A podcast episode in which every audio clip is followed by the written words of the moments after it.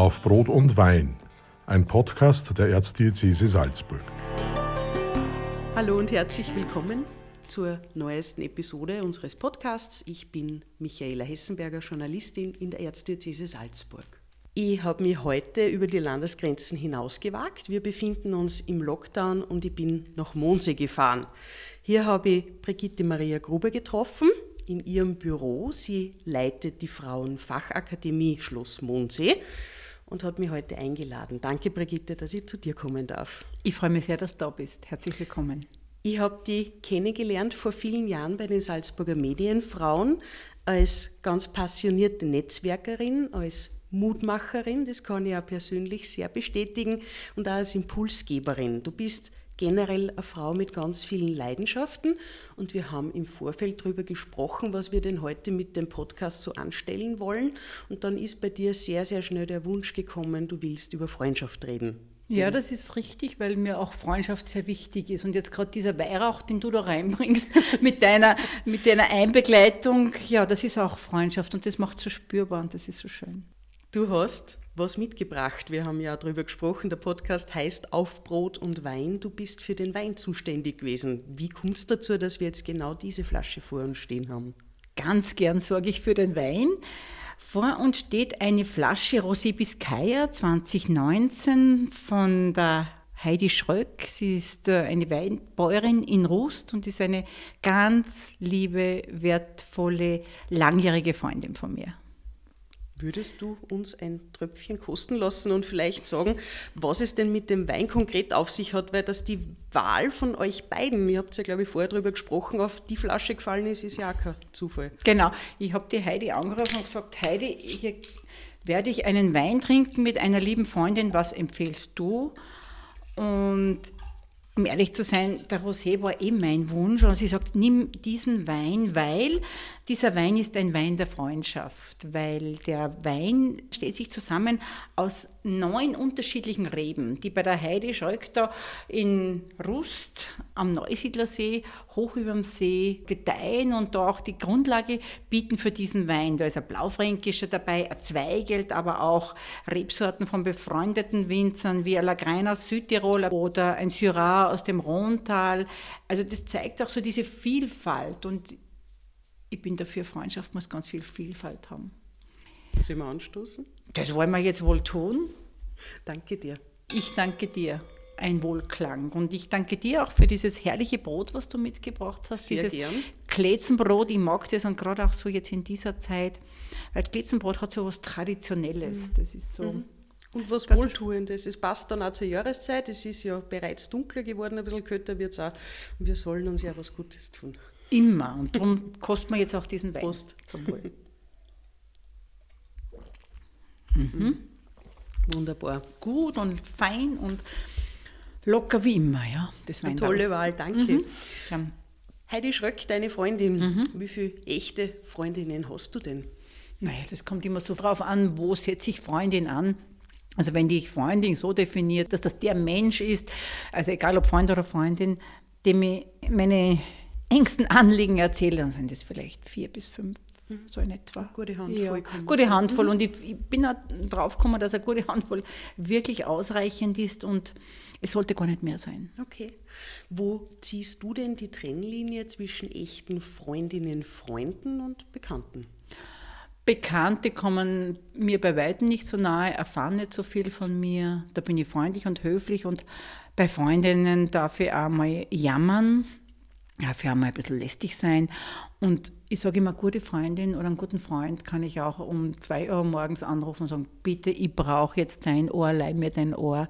Ich brauche jemanden, der mir jetzt zuhört. Also das wäre für mich so eine Qualität in der Freundschaft. Sind das auch die, von denen du vielleicht auch mal ein kritisches Wort am besten aufnimmst? Unbedingt. Also gehört auch für mich zur Freundschaft dazu, dass da ein Feedback da ist. Und natürlich können wir, äh, ich glaube, da geht es uns allen gleich, ein Feedback, allem ein kritisches Feedback, von denen am besten aufnehmen, die es uns gut meinen. Und davon gehe ich aus, dass es mir ein Freund oder eine Freundin gut meint. Was ist dir denn in einer Freundschaft besonders wichtig?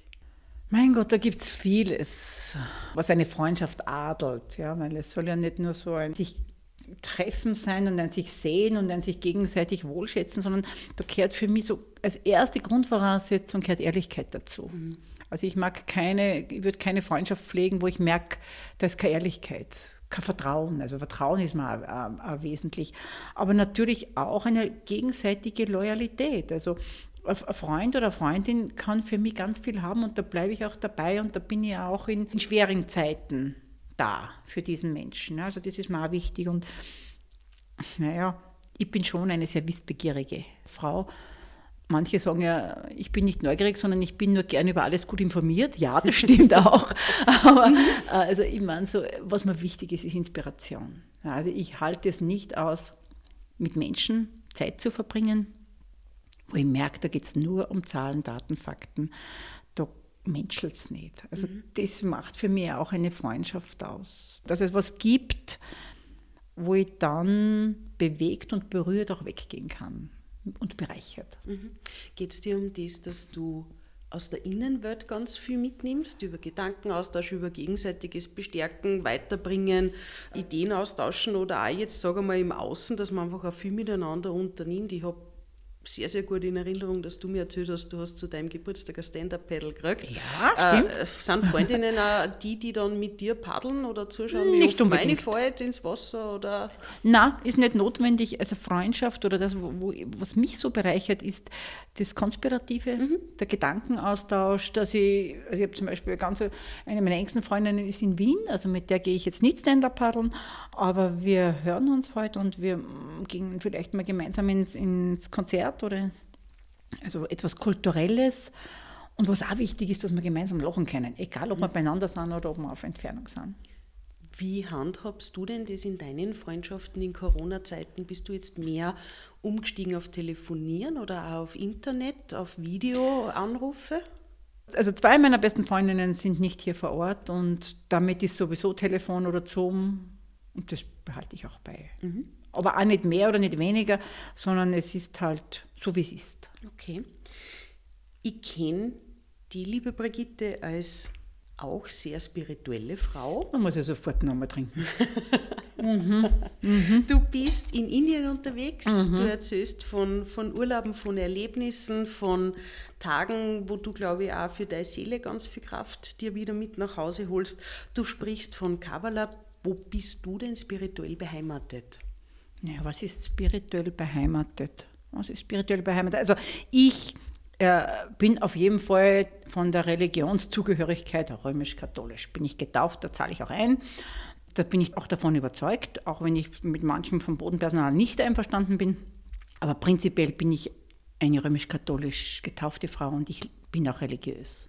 So sehe ich es. Also, wiewohl mich natürlich ja manches anspricht vom Buddhismus, mhm. Gerade weil ich jedes Jahr nach Möglichkeit, heuer nicht, aber hoffentlich nächstes Jahr wieder, in Indien bin, um dort eine Ayurveda-Kur zu machen. Und da ist natürlich der Einfluss vom Buddhismus. Ich bin auch Achtsamkeitstrainerin oder Achtsamkeitsbotschafterin. Das heißt, Meditation und Stille ist auch etwas, was ich mag und darum auch ja, dieses Flair des Buddhismus, was mir auch, was mir auch gefällt und was mir auch zusagt. Aber wenn mich wer fragt, wo ich wirklich beheimatet bin, dann ist es katholisch. Mhm.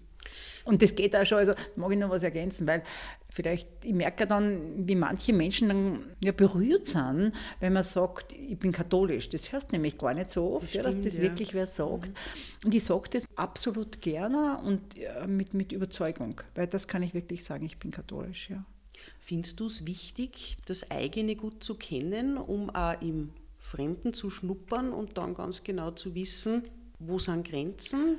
Naja, das eigene gut zu kennen, wenn du jetzt von mir Bibelzitate verlangst, dann kann ich den, den Psalm 39 aufsagen. Ja, das kann ich. Er fängt dich von allen Seiten und legt seine Hand auf dich. Das kann ich. Aber es ist wichtig, beheimatet zu sein. Das ist, glaube ich, das ist so das Erste. Und dann das Fremde zuzulassen. Ich muss ja deswegen nicht äh, konvertieren, aber das Fremde, dem Fremden auch Raum zu geben. Oder ich habe auch Freunde, die evangelisch sind und ich finde es sehr interessant zu zu reden. Gerade zum Beispiel meine liebe Heidi Schröck, ja, unsere Winzerin, ist in Rust natürlich evangelisch. Und es ist auch schön, dann mit ihr am Karfreitag zu telefonieren, wo sie sagt, du Brigitte, heute habe ich meinen höchsten Feiertag. Mhm. Ja? Und ich denke, ja, mein Gott, wie schön. Ich bin auch nicht dafür, dass man den Karfreitag diesen, äh, den evangelischen weggenommen hat. Das mhm. finde ich überhaupt nicht in Ordnung. Mhm. Da kann er mich ziemlich aufregen. Gut so, weil mhm. ich habe die als Frau kennen und schätzen gelernt, die Meinung hat die auf Meinungsaustausch steht, sage ich jetzt einmal. Ja, unbedingt. Apropos drauf stehen, du bist volkskulturell auch ganz stark verwurzelt, hast du mir gesagt. Also nicht Volkstanz, aber ja, es stimmt, ich bin eine Goldhaumfrau und trage das auch mit Überzeugung. Die Goldhaube habe ich von meiner Mutter bekommen, Gott sei Dank noch mit warmen Händen. Mhm. Und ich trage sie wirklich gern. Ich bin bei den Goldhauben einerseits hier in Mondsee, aber auch in meinem Geburtsort in Schering und schätze diese Gemeinschaft sehr, weil es ist ganz was Spezielles. Das tragt wieder ganz anders. Mhm. Ich bin in vielen Netzwerken, aber die Goldham, das hat so ein, ein Dabeisein und ein, ein, ein, ach Gott, eine Heimatverbundenheit ist es als wir uns das vergangene Mal getroffen haben, hast du in einem Nebensatz zu mir gesagt, dass du mariengläubig bist. Ja, also jetzt muss ich einmal das Brot kosten. Bevor du mir über meine Mariengläubigkeit da interviewst, mag ich jetzt zuerst einmal das da Brot kosten. Danke für dieses herrliche Glitzenbrot. Sehr gern, das hat mich heute beim Standel so mm. angesprochen. Mm. Das müssen wir uns mhm. zum Wein dazu Da kriege ich schon einen Heiligenschein, wenn ich das ist. Also. Schon, oder? Ja. Mhm. Mhm. Passt gut zum Ring, glaube ich. Und das sind die lieben Grüße aus Salzburg. Mhm. Über die Landesgrenze, genau. wie ich das schätze. Danke. Voll gut. Zurück zum Ring, glaube ich. Maria, genau. Naja, wer ist sie heißt ja auch Brigitte Maria. Stimmt, mhm. stimmt, zweiter Vorname. Wir mhm. haben unlängst darüber gesprochen, wie wichtig du den zweiten Vornamen findest und dass mhm. du auch erst lernen müssen hast, den dazuzunehmen. Ah ja, jetzt verstehe ich, warum du mit der Kabbalah hier mich hinterfragst. Das stimmt. Mein Name ist Brigitte Maria Gruber. So heiße ich wirklich und das bin ich auch. Und ich habe das erst im Laufe der Zeit gelernt, was der Name mit mir macht. Also zuerst war ich die Brigitte Gruber, nein, die Gruber Brigitte. In Schering zu Hause, in meinem Geburtsort, war ich die Gruber Brigitte. Eh logisch, so wie du die Hessenberger Michi warst genau. wahrscheinlich. Genau. Ne? Und dann, wie ich ins Hotelfach gewechselt habe, dann war ich die Brigitte M. Gruber, weil das sehr amerikanisiert war. Und als ich dann die Frauenfachakademie gegründet habe, habe ich dann nach einer gewissen Zeit einmal reingeschaut, was unter Brigitte Gruber alles im Internet zu finden ist. Und da habe ich gemerkt, da gibt es viel mehr, als, was mir recht ist und wo ich mich auch nicht identifiziere. Und habe mir das dann von einer Frau, die der Kabbalah kundig war, ausrechnen lassen, was es tut, wenn ich bei meinem Namen, wenn ich meinen ganzen Namen lebe, sage und dafür einstehe. Und da habe ich gemerkt, dass dieser Beisatz des, des Wortes Maria in meinem Namen etwas macht, was noch mehr trägt und was auch mich vielleicht ein Stück weit noch mehr stärkt. Und seither bin ich Brigitte Maria Gruber. Das, also ich kann jetzt nicht sagen, dass das wegen einer Mariengläubigkeit war, wiewohl ich es sehr schön finde, dass meine Eltern diesen zweiten Namen für mich ausgesucht haben. Bin ich sehr dankbar dafür. Wer ist denn Maria für dich und was kann sie dir als Mutter Gottes heute sagen oder mitgeben? Das ist eine große Frage. Wer ist Maria für mich? Erstens einmal ist sie die Mutter Jesu. Und sie ist für mich so etwas wie ein Anker. Ich bin ja durch eine schöne Fügung, nicht ein Zufall, eine schöne Fügung zu Maria gekommen. Ich war mit einer Gruppe aus Salzburg in Medjugorje. Das war damals, wie ich spätberufen studiert habe und dann kurz vor meiner Pension gestanden bin und wenn ich, also vor meiner Abschlussarbeit, und da bin ich, ich gesagt, jetzt fahre ich nach Medjugorje, um so auch für einen guten Abschluss zu beten. Und wir hatten dort wirklich dieses einmalige Wunder oder diese Gnade einer, eines Sonnenwunders. Wir waren da am Abend, sind wir umgestanden am Kreuzigungsberg und da gibt's, hatten wir Gottesdienst gefeiert und plötzlich fällt vor uns eine Gruppe Italiener auf, auf die Knie und wir wundern uns nur und schauen uns gegenseitig an. Mhm. Und dann sehen wir, wie am Himmel eine große leuchtende Scheibe steht, so wie eine Sonne. Und in dieser Sonne ist das Bild der Mutter Gottes mit dem Kind am Arm und das dreht sich um, um die eigene Achse. Es war wirklich schräg und wenn ich die Situation ich denke, man, ja, wie kann das überhaupt jemand nachvollziehen, der es nicht gesehen ja, hat? Ja. Also wir haben uns gegenseitig am, am, am, Ärmel gezupft und gesagt, siehst du auch, was ich sehe? Ja. So unter dem Motto, gesehen, oder? Wir haben es alle ja. gesehen, wir haben uns mhm. das gegenseitig bestätigt, wir haben es dann auch, damals war der damalige Generalvikar Reismeier war mit, der hat das auch gesehen. Und wir haben es dann auch bestätigt und schriftlich dargelegt und auch, ist auch nach Rom weitergegangen. Wie weit es der, der Anerkennung dieses Ortes dient, weiß ich jetzt nicht. Aber für mich war es. Mhm. Für mich war es so der, der, der Transformationsmoment, das mich wirklich gewandelt hat. Und ich habe es für mich schon als Fügung gesehen, was will mir das jetzt sagen? Insofern ist Maria dann auch für mich zum Anker geworden, um so auf deine Frage, was ist mhm. Maria für mhm. mich, um diese Frage zu beantworten. Sie ist mir ein Anker, auch in, ein Anker in guten Stunden wie auch in, in, in schwierigen, herausfordernden Stunden. Ich schätze auch sehr das Rosenkranzbeten, das ist auch etwas, was ich, was ich sehr gern mag, speziell auch in Medjugorje. Dieses in sich gehen und dieses ähm, in sich gehen, nämlich durch, indem ich immer wieder das Gleiche sage. Ja, so dieses Verstärken. Mhm. Und da der meditative Charakter, der dann dazu kommt, oder? Unglaublich. Und das dort unten natürlich in, auch in einer, in einer Menge. Das ist schon das, was noch ganz anders wirkt und auch anders trägt, wenn du da mit tausend anderen gemeinsam den Rosenkranz betest und das in möglichst unterschiedlichen mhm. Sprachen. Mhm. Das ist ja dann noch diese, diese Sprachenvielfalt, die da dazu kommt.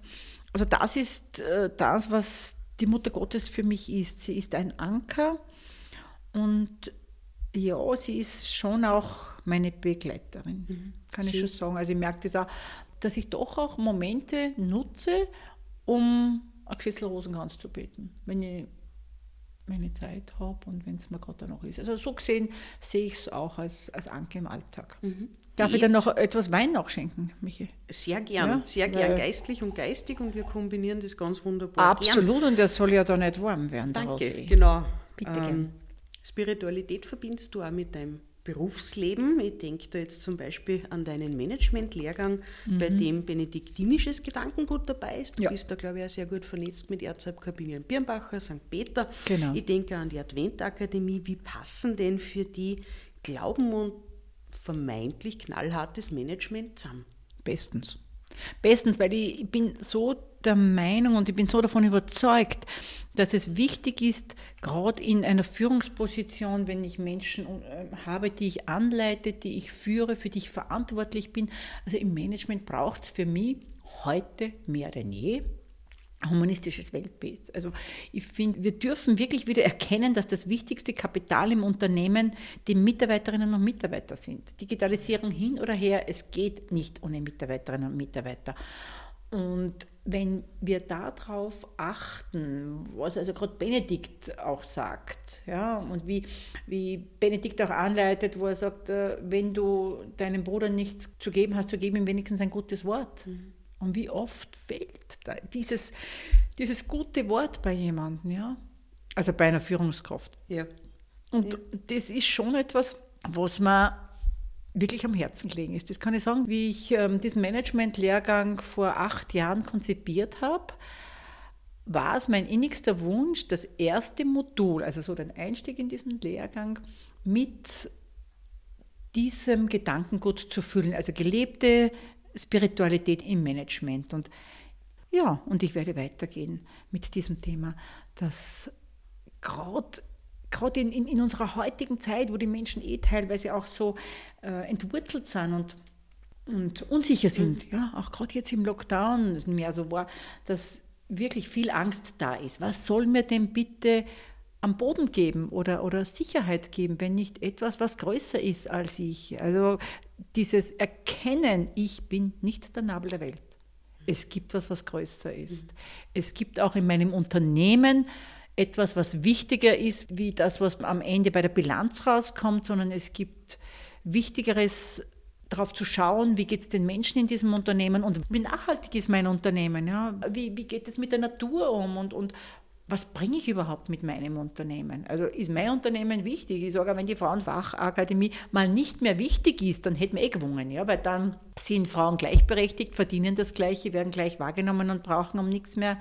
Sich da anzustellen und zu kämpfen. Mhm. Der Mensch ist das Wertvollste, was wir haben. Und um es auch mit Martin Buber zu sagen, alles wirkliche Leben ist Begegnung. Auch im Unternehmen und gerade dort. Jetzt kenne ich die als ganz versierte, ganz feine und wohltuende Netzwerkerin. Mhm. Wir haben schon oft darüber gesprochen, dass Netzwerken was ist, wo Frauen leider teilweise relativ schwach drauf sind, weil sie nicht die Netzwerke haben, die Männer haben. Warum ist denn gerade dieses, dieses sich vernetzen für Frauen so wichtig?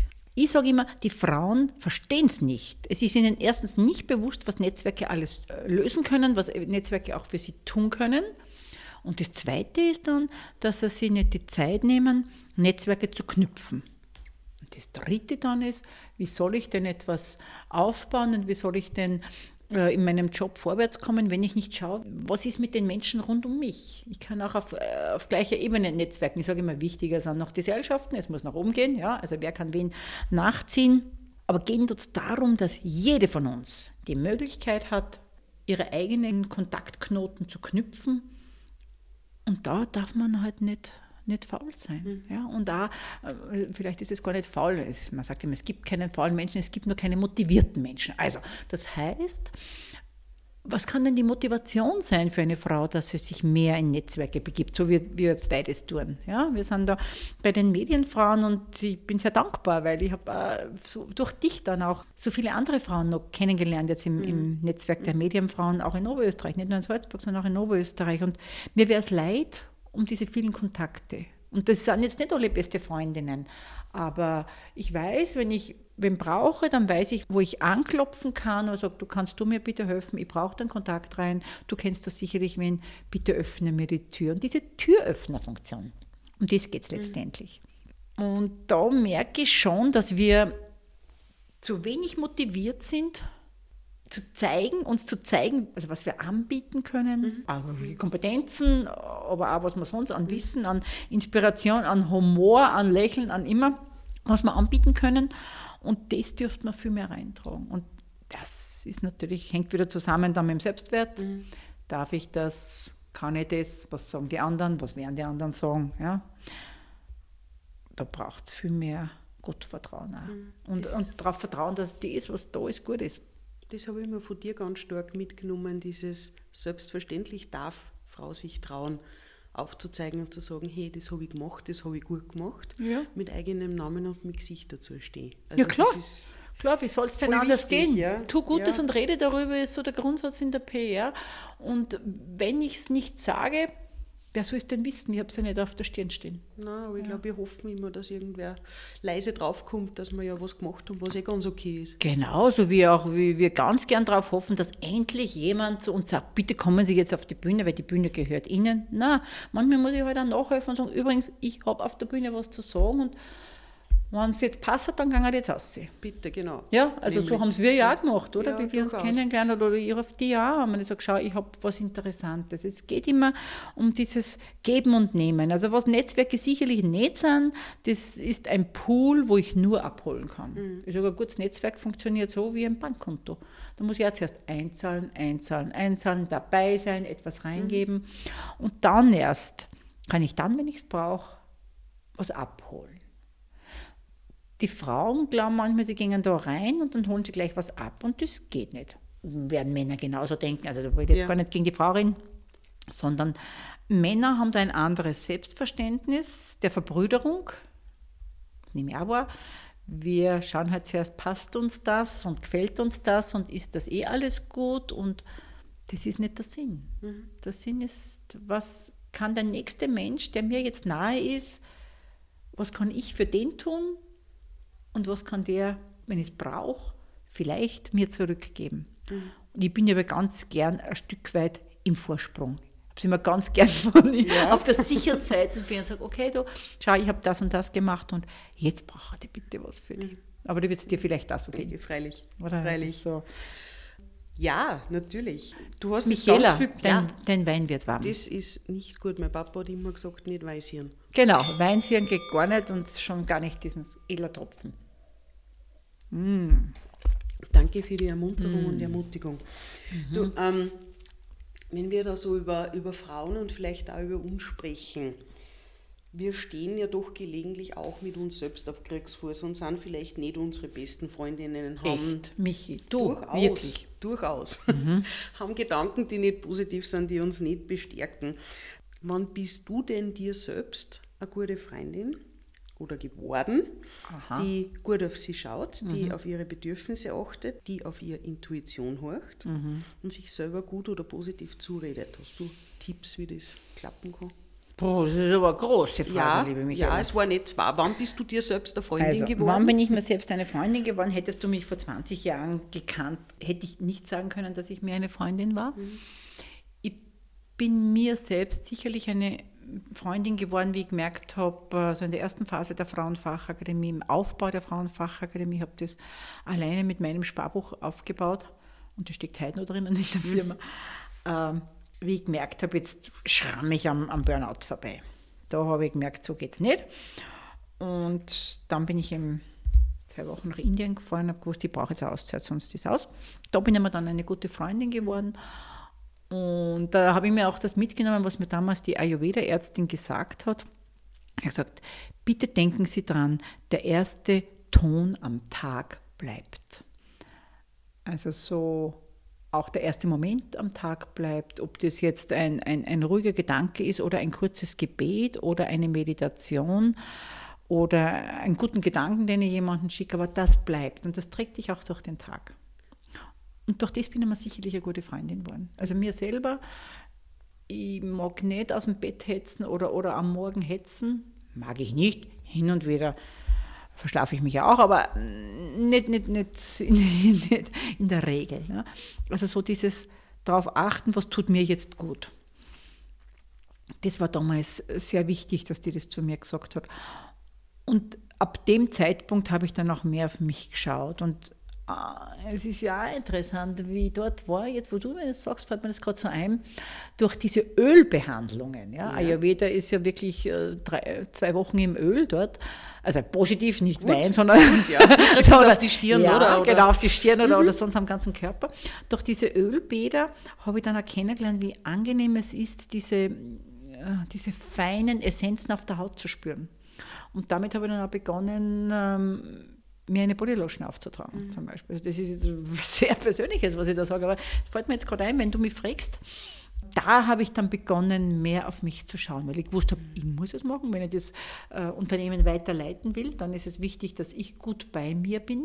Und das habe ich dann auch äh, wirklich umgesetzt, also dieses bei mir sein, mehr bei mir sein. Darum gehe ich ja gern einmal einen Tag pilgern oder sitze mir in der Kirche oder bin in der Stille. Mhm. Ja, das ist so das, wo ich sage, da bin ich mir eine Freundin geworden. Und seit ein paar Jahren kann ich auch viel besser Nein sagen, wenn Menschen was von mir wollen, weil so ich ja. Ja, das, das ist so wichtig, aber es ist verführt natürlich auch so, Michaela. Weißt? Mhm. Wenn's, wenn jemand anruft und sagt, man kannst mir da helfen? Und ich sage, ja, natürlich kann ich helfen. Und ich habe jetzt ein großes Netzwerk, mhm. Gott sei Dank, und da bin ich wirklich dankbar dafür. Und ich, es kostet mich dann nur einen Anruf und ich sage halt, bitte, wie schaut es aus, können wir da helfen? Ja, das, das ist, ich helfe ich hilf ja sehr gern, aber natürlich ist es Zeit. Ja? ja. Und dann auch einmal, aber zu, zu sagen, gut, ich habe dir jetzt geholfen und jetzt ist gut und jetzt gehe ich wieder raus, das muss ich noch lernen. Mhm. Hin und wieder auch heute noch, aber ich habe es ich prinzipiell jetzt eh schon viel besser. Auch das ist so das, wo ich jetzt auf mich schaue und sage, ich muss nicht mehr von allen gemocht werden. Ich kann auch mal Nein sagen. Und ich darf auch mal sagen, ich weiß es nicht. Das war auch etwas, was mir lange nicht zugestanden habe. Ich musste alles wissen. Das sind natürlich äh, Muster, die wir aus der Kindheit mitbekommen haben. Wenn man glaubt, immer so ist Wissen. Wissen ist Macht und nichts Wissen macht auch nichts. So, ja, aber das oft nicht. Ne? Genau, das ist halt erst etwas, was mit der Zeit kommt. Mhm. Das ist das eine. Und wenn du sagst so nach Tipps, hm, nach Tipps, doch, ja, ich habe was. Ähm, ich fahre gerne ins geistliche Zentrum in Embach. Schön, und äh, da oben, so wo diese, dieses geistliche Zentrum, dieser Stall eigentlich aus, mhm. wir wissen nichts anderes, ausgebaut ist, da sitze ich sehr gern drin. Und das geschah vor drei Jahren. Ich sitze da drinnen und will eigentlich nur Stille haben und greife dann mal nach hinten und sehe, da ist ein Buch, ein kleines, und nehme dieses Buch in die Hand und wie so meine Art ist, ich schlage das Buch gern irgendwo auf.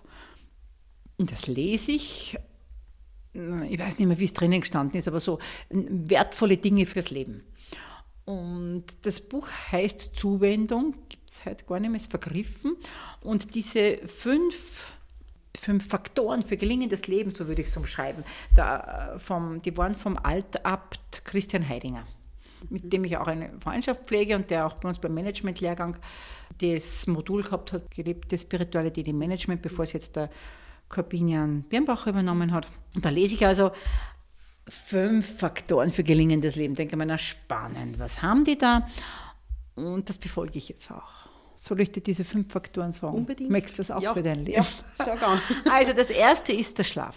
Schlaf ist natürlich ein, nicht nur ein Schönheitsmittel, sondern auch nur im Schlaf kann sich der Körper regenerieren. Das ist auch, was der Dr. Dr. Johannes Huber immer wieder sagt, der Schlaf vor Mitternacht und das ist jetzt auch das, was unsere Gedanken beruhigt. Also das erste ist der Schlaf, ausreichend Schlaf. Das zweite ist Bewegung, weil bei jedem Gedanken, den wir haben und vor allem die negativen Gedanken oder anspruchsvolle Gedanken, äh, jeder Gedanke erzeugt in unserem Körper eine Anspannung. Und diese Anspannung kriegen wir nur raus, wenn wir uns bewegen. Wie uns in der Körper sonst weiterkriegen? Also beweg dich, das tue ich auch.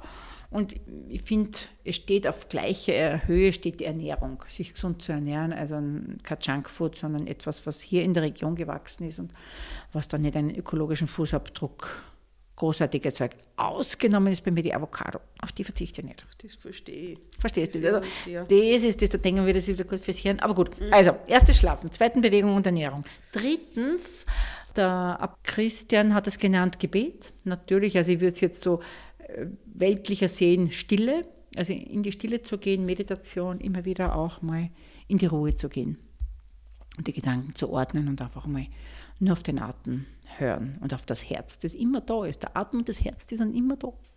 Das war mir lange nicht bewusst, dass ich da nichts tun brauche, das ist immer da. So, also jetzt würde ich natürlich auch sagen, der Funke Gottes arbeitet in mir. Der vierte Faktor ist Freundschaften pflegen. Also das heißt, umgib dich mit Menschen, die dir gut tun. Wo wir wieder bei unserem heutigen Thema sind. Ja, Freundschaften pflegen. Menschen, die dir auch mehr Energie geben, als sie dir nehmen im Endeffekt? Naja, schon.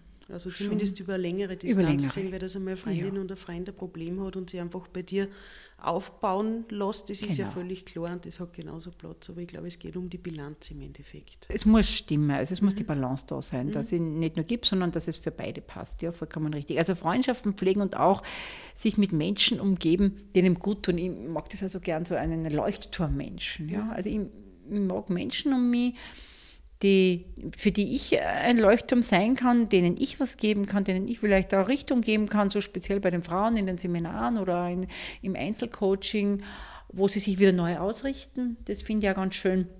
Aber natürlich auch äh, Menschen, die meine Hilfe brauchen und Menschen, wo ich, wo ich merke, es ist gut, keine Maschine zu sein. Ja, und das ist- war das vierte und das letzte, und das finde ich auch ganz wertvoll, ist nämlich die Arbeit, jawohl, aber eine Arbeit mit Sinn. Also ich, ich bin so glücklich und dankbar, dass ich hier die Frauenfachakademie leiten darf, dass wir hier Frauen ermutigen dürfen und, und sich zu zeigen, nämlich und sich mit ihrer Kompetenz zu zeigen, die Frauen zu stärken und dafür zu sorgen, dass mehr weibliche Vorbilder da sind, damit andere Frauen nachfolgen können. Eins nehme ich mir ganz stark, ich nehme mir viel mit von heute, aber eins ganz stark, der Satz, den du vor vier Minuten gesagt hast, ungefähr, der erste Ton zählt. Wenn du so in deinen Tag startest, sagst du mir nur, was deine Weckermelodie ist. Ich habe einen ganz normalen Wecker, der eh jetzt nie geht, weil ich um halb sechs, halb sieben munter werde, wenn ich dann walken gehe. Also ich vermeide einen Wecker nur, wenn ich wirklich einen Termin habe, der, den ich einhalten muss, dann schrillt der Wecker. Also der ist nicht charmant, der ist ziemlich klar. Da gibt es da gibt's gar nichts. Nein. Da musst du dir einen zweiten schönen ersten Ton setzen. der erste Ton am Tag bleibt. Das hängt für mich jetzt nicht mit dem Wecker zusammen, sondern genau genommen ist es der Ton in mir. Womit werde ich munter und welchem, welchem Gedanken schenke ich meine erste Aufmerksamkeit? Ja, so das, mein Gott, heute ist Mittwoch und ich muss aufstehen. Oder, boah, Mittwoch, ich fühle mich wohl, ich habe keine Corona, es geht mir gut, dankbar. So für diesen Moment zu sein und innezuhalten. Und das bleibt. Also das ist wirklich was, was ich mir mitnehme. Das bleibt so, so stark. Und ich, ich spüre es bei mir selber. Wenn ich einen Tag habe, wo es hektisch ist, dann brauche ich nur denken, was war heute am Morgen das Erste. Ja? Der erste Ton am Tag bleibt. Aber da gibt es auch noch etwas, weil du sagst, der erste Ton, da erinnere ich mich auch gern an Bruder David Steindl-Rast, Ja. der ja hier in der Nähe im Europakloster Gut Eich wohnt. Der sagt in der Kommunikation der erste Ton. Also das wenn du mit jemandem sprichst, dann möge es immer wieder das erste Wort sein, was du mit diesem Menschen sprichst. Will heißen, lass den Rucksack oder Belastungen oder alte Verletzungen, lass das hinten, sondern start immer wieder neu mit dem ersten Wort. Dann habe ich nämlich keine Anschuldigungen, sondern dann starte ich ganz fein und mhm. ganz klar und das ist so, so eine gute Qualität, wenn du mit jemandem so ganz klar reden kannst, ohne dass so diese Untertöne mitschwingen oder was das nur damals oder sonst irgendwas, sondern dass du sagst, ja, so ist es jetzt. Nicht, nicht in der Vergangenheit rühren, sondern mit diesem ersten Wort wieder die Möglichkeit wahrnehmen, was Gutes in die Welt zu bringen. Du hast ein ganz, ganz fantastisches Schlusswort geliefert. Ich sage ganz herzlich Danke, dass ich heute bei dir sein habe dürfen, dass ich mit dir diesen fantastischen Wein und dieses schöne Stück Letzenbrot genießen habe dürfen. Ich danke dir. Wir sollten da jetzt noch mal ordentlich klimpern. Die Gläser sind noch nicht leer. Nein. Wir dürfen da noch weitermachen. Wir werden einfach einmal da auf diese Aufnahmetaste mhm. drücken und zumindest Absolut. die Hörerinnen und Hörer ganz herzlich verabschieden. Ganz herzlich gegrüßt und bedacht mit einem guten Wein aus dem Weingut Heidi Schröck kann ich jedem nur empfehlen, auch eine besondere Frau. Super, und eine Freundin. Ja, und eine Freundin. Und Freundschaft ist das Wesentlichste im Brigitte, Leben. Brigitte, danke. Danke für diesen Nachmittag. Bis bald. Ja, ich danke dir ganz herzlich fürs Dasein, für deine wirklich tiefschürfenden Fragen, fürs Zuhören. Ein herzliches Dank an alle. Das war auf Brot und Wein ein Podcast der Erzdiözese Salzburg.